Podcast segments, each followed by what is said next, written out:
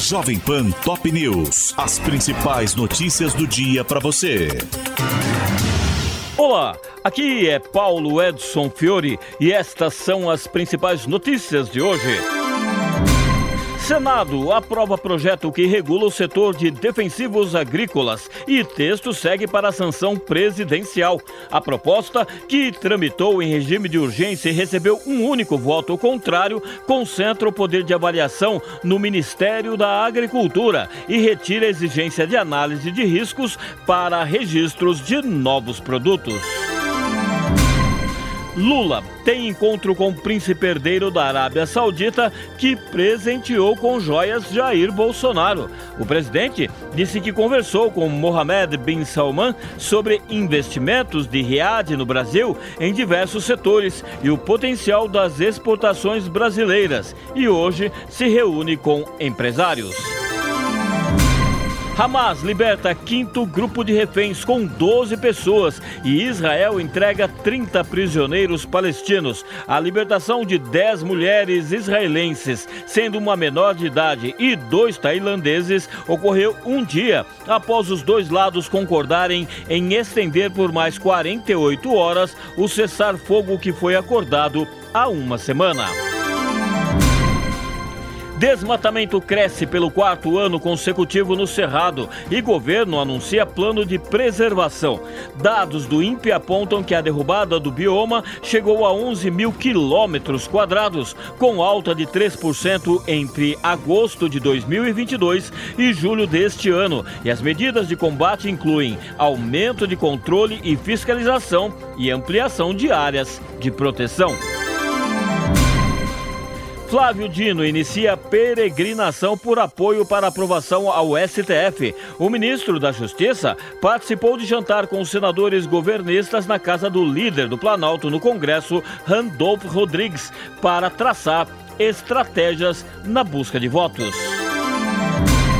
Parlamentares lançam manifesto pela derrubada do veto de Lula à prorrogação da desoneração da folha de 17 setores da economia. No documento, endereçado aos presidentes da Câmara, Arthur Lira, e do Senado, Rodrigo Pacheco, 11 frentes que reúnem cerca de 400 deputados e senadores defendem que a derrubada é o caminho mais acertado para a preservação de empregos.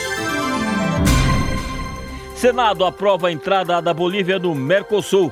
Com a aprovação do Congresso, a adesão do país ao bloco só depende da ratificação do presidente Lula, uma vez que as demais nações participantes já concordaram.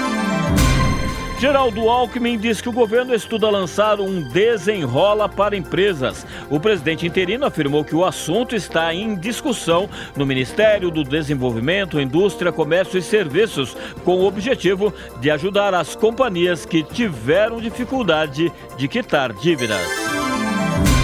Edson Fachin segue Rosa Weber e empata a revisão da vida toda do INSS. O ministro acompanhou o entendimento da colega que deixou a corte quanto ao direito dos aposentados sobre a correção, a data de referência e o pagamento dos atrasados. E o julgamento de recurso do Instituto no plenário virtual está em 2 a 2.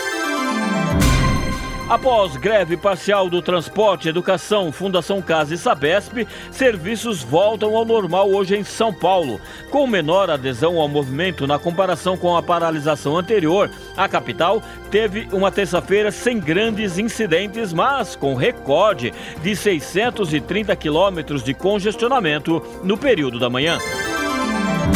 Trabalhadores são resgatados após 17 dias presos em soterramento de obra de túnel na Índia. Socorristas usaram macas com rodas e um tubo de aço de 90 centímetros de diâmetro para retirar em operação conta-gotas os 41 operários do trecho que ficou isolado após queda de parte do teto da perfuração no Himalaia.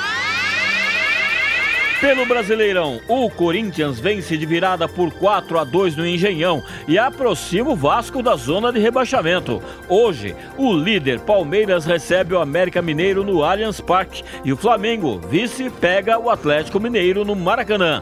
Santos e Fluminense se enfrentam na Vila Belmiro. O Bahia joga em casa contra o São Paulo. Cuiabá e Internacional medem forças na Arena Pantanal e a partida entre Coritiba e Botafogo acontece no Estádio Couto Pereira.